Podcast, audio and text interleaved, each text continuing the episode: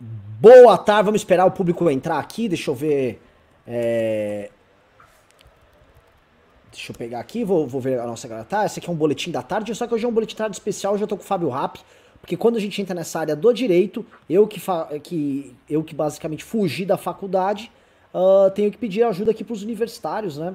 E, enfim, o sininho ainda não chegou pros nossos coleguinhas, então logo o sininho chegue, irei iniciar, né? Justiça seja feita, né? Sininho chegou. Sininho chegou, o público vai começar a chegar agora, tá? Uh, bom, uh, Fábio Rapp, uh, amigos estão em casa, tá? Essa aqui é uma live. Eu ia tratar de outro assunto, né? Tratar da, da, da nomeação do ministro da Educação novo, né? E de como o bolsonarismo tá operando nisso aí, porque trouxeram um nome ligado mais ao exército, dentro de um ministério que sempre foi dado ao olavismo, isso, isso vai ser pauta para outra coisa. Mas a notícia do dia é que o Tribunal de Justiça do Rio de Janeiro, conforme previsto por muita gente, ele por 2 a 1 um, retirou do, da primeira instância a investigação relativa à rachadinha do Flávio Bolsonaro. Aparentemente o Flávio alegou que ele tinha direito a uma espécie de foro especial por ter sido à época deputado estadual, e os deputados estaduais eles têm um foro no TJ, e aí isso vai ir para um órgão especial que irá cuidar do caso das rachadinhas, né? E muita gente começou a falar: opa, será que tem marmelada aí? Opa, será que os Bolsonaro uh, vão começar a praticar aquilo que eles criticavam? E o fato é, eu mandei o Heitor separar aqui um vídeo, o antagonista levantou, né? É, tem aí o vídeo, o Heitor, acho que consegue descer aí, onde o Jair Bolsonaro, é, ele critica o, o uso de foro especial. Vamos, vamos assistir. Dos 503 deputados, os 450 vão ser reeleitos. Porque eles têm que ser reeleitos. Para continuar com o foro privilegiado. O único prejudicado com o foro privilegiado não sou eu. O prejudicado, eu não quero essa porcaria de foro privilegiado. Eu sou o único deputado federal prejudicado com esse foro privilegiado. Essa questão, né? Eu sou réu no Supremo. Quem sabe da história, tem muita saco cheio saber qual é a história. Mas eu tenho que ficar ligado agora, porque na iminência de votar isso daí, olha o que, eu tenho que fazer, hein? Se, se vê que, eles já sabem disso, se é que eles vão tomar providência antes. Eu vou ter que renunciar meu mandato para poder disputar as eleições do ano que vem. Porque eu renunciando, o meu, o meu processo vai para a primeira instância. Daí não dá tempo eu ser condenado em primeira e segunda instância até por ocasião das eleições. Daí eu posso disputar as eleições do ano que vem. Olha o problema que eu tenho pela frente. Lamentavelmente, minha assessoria pede para não falar isso, né? Mas por um ministro tá? que está a serviço do PT. Porque ele mesmo, ele mesmo, tem jurisprudência dizendo que tudo que acontece na Câmara, no tocante a palavras, opiniões e votos, o Supremo não tem nada a ver com isso.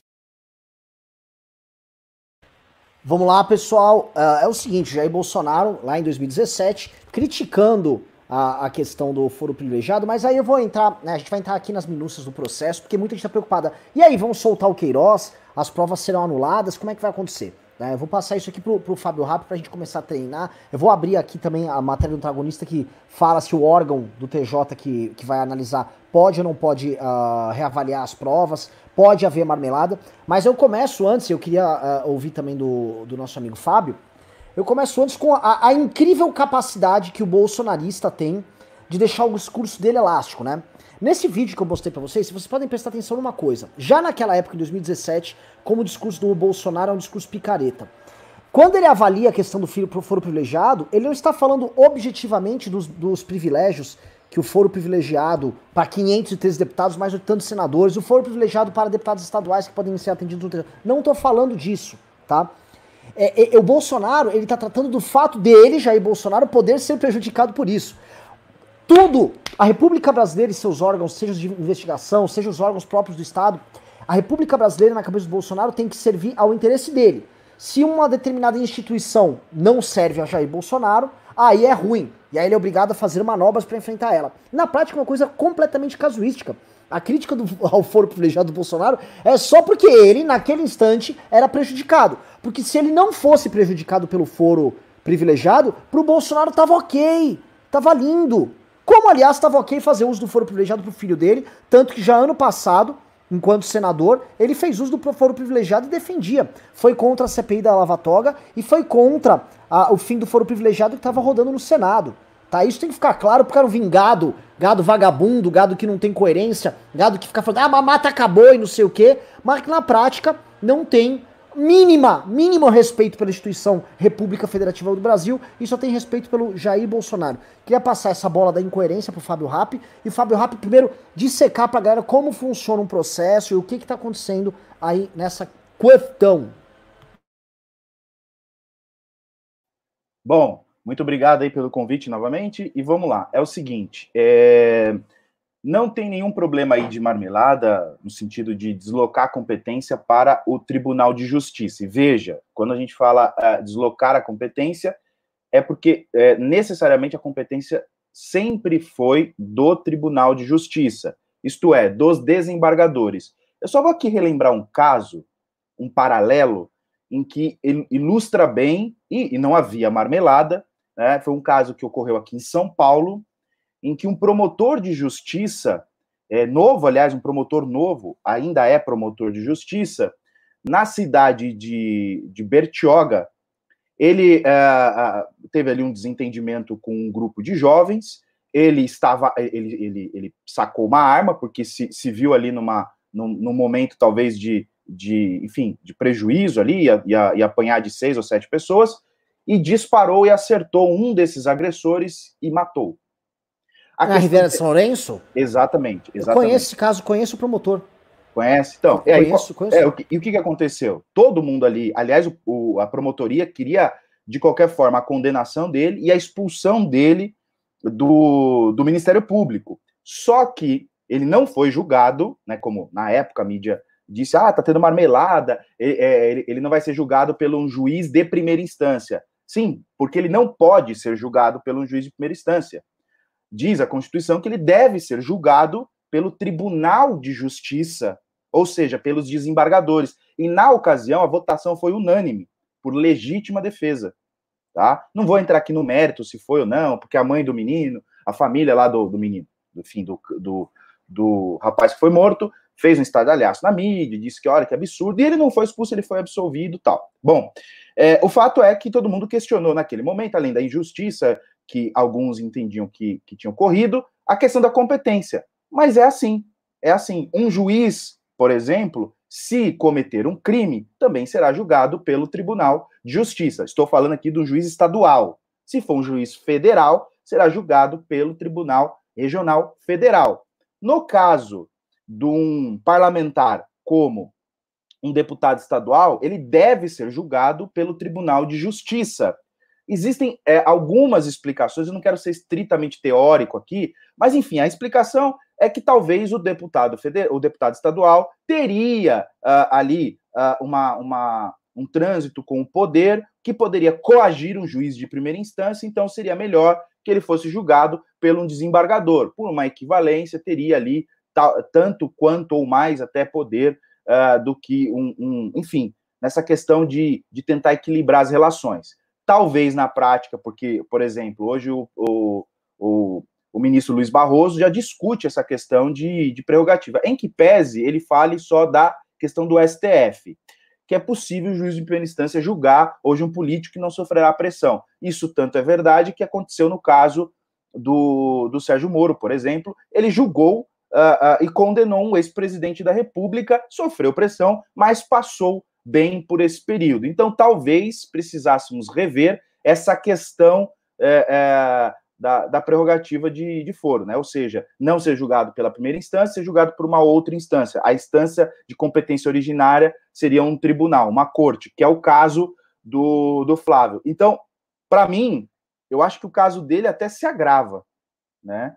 Porque agora ele vai para um tribunal de justiça que, vamos, venhamos e convenhamos, é, não é um tribunal ali que tem um certo apreço à política é, do, do, Rio de Janeiro, vi de algumas decisões é, é já em desfavor dos, é, dos criminosos, é, principalmente esses da, da administração pública. Então, eu não sei se ele está, se, ele, se isso é bom é, para ele. Eu, eu entendo talvez seja até pior do que um juiz de primeira instância, na minha percepção. Então, é, a rigor, não tem aí uma, uma, um tapetão. Está sendo cumprido, e é até bom que, esse, que assim seja, cumprir a lei, porque senão depois ele cava uma nulidade lá na frente, anula o processo e volta do zero, que é o que o Lula uh, tenta fazer até, uh, até hoje no STF, dizendo: olha, trocou a ordem lá das razões finais, eu quero que anule o processo e volta e volte para a primeira instância.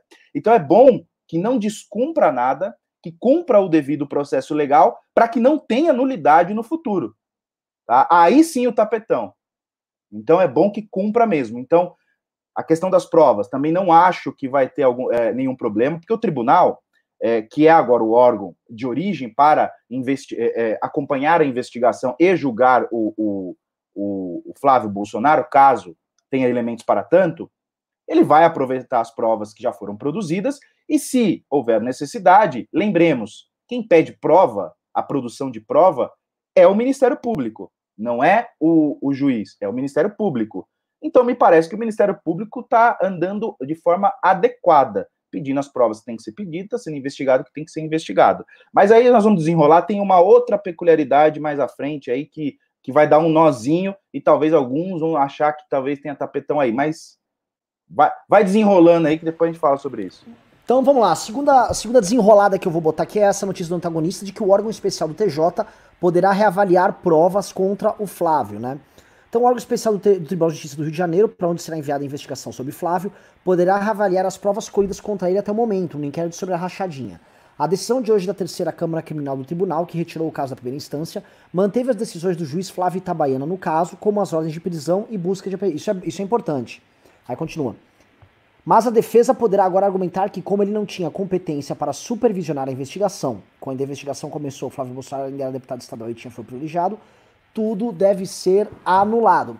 Mas aí é uma questão assim, eles podem pleitear, não necessariamente eles podem conseguir isso, né? O antagonista trouxe aqui um pleito possível, tá? Não sei, não sei se eles, eles conseguiram obter vitória nisso, mas uh, que faz sentido os Bolsonaro pedirem ali.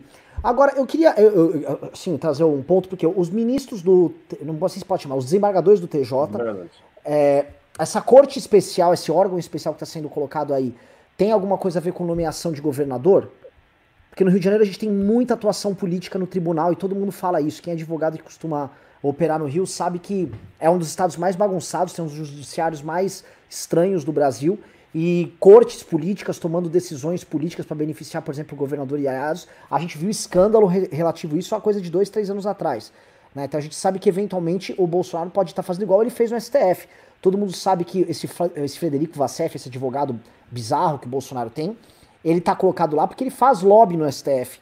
Todo mundo sabe que o, o Bolsonaro teve contato, inclusive, com empresários e com lobistas é, junto ao meio jurídico para operar para ele, a época daquele, uh, daquele processo envolvendo a Maria do Rosário, onde foi feito lobby para o Jair Bolsonaro junto ao ministro Fux. Isso em 2017, se eu não me engano. Quando ele quase perdeu o direito de ter candidatura ali. Então, se o Bolsonaro faz uso desse tipo de coisa, e é possível que ele tente levar aí para para essa operação um pouco mais política esse jogo, porque não é igual o, o, a operação do juiz de primeira instância, mas aí o, o, eu peço pro Rap, o Rap eventualmente uh, me corrigir aqui e falar, não, Renan, eventualmente, eu, como é um caso muito midiático, esses, esses desembargadores não vão ter como passar pano como os bolsonaristas imaginam. Ainda mais porque eu olhando aqui, conhecendo o Ministério Público, tão logo as provas saem e elas ficam expostas, fica muito difícil, especialmente num caso onde é óbvia a, a participação do Flávio uh, no esquema da rachadinha, esse envolvimento com milícia, vai ficar muito difícil para eles tentarem fazer uma manobra. Mas aí eu passo a bola para você, Fábio. Como, como, você vê? Então, uh, como que funciona? Como que um tribunal uh, uh, é composto, né? Ou por quem ele é composto e como que as pessoas se tornam desembargadores? Então, vamos lá. Nós temos a, maior parte dos desembargadores são juízes de carreira, que eles chegam à a, a, a, posição de desembargador ou por merecimento ou por antiguidade, tá? É, obviamente, todos eles são nomeados, porque é o Tribunal de Justiça do Estado, são nomeados pelo, pelo, pelo, pelo governador uh, do Estado, né? mas a, o critério para chegar até ali, porque entrega uma lista tríplice, né? e essa lista tríplice é, é escolhido ali um nome. Né? Agora, tem os que são por merecimento ou uh, antiguidade. Então, aí vai ser escolhido ali ou um, ora por merecimento,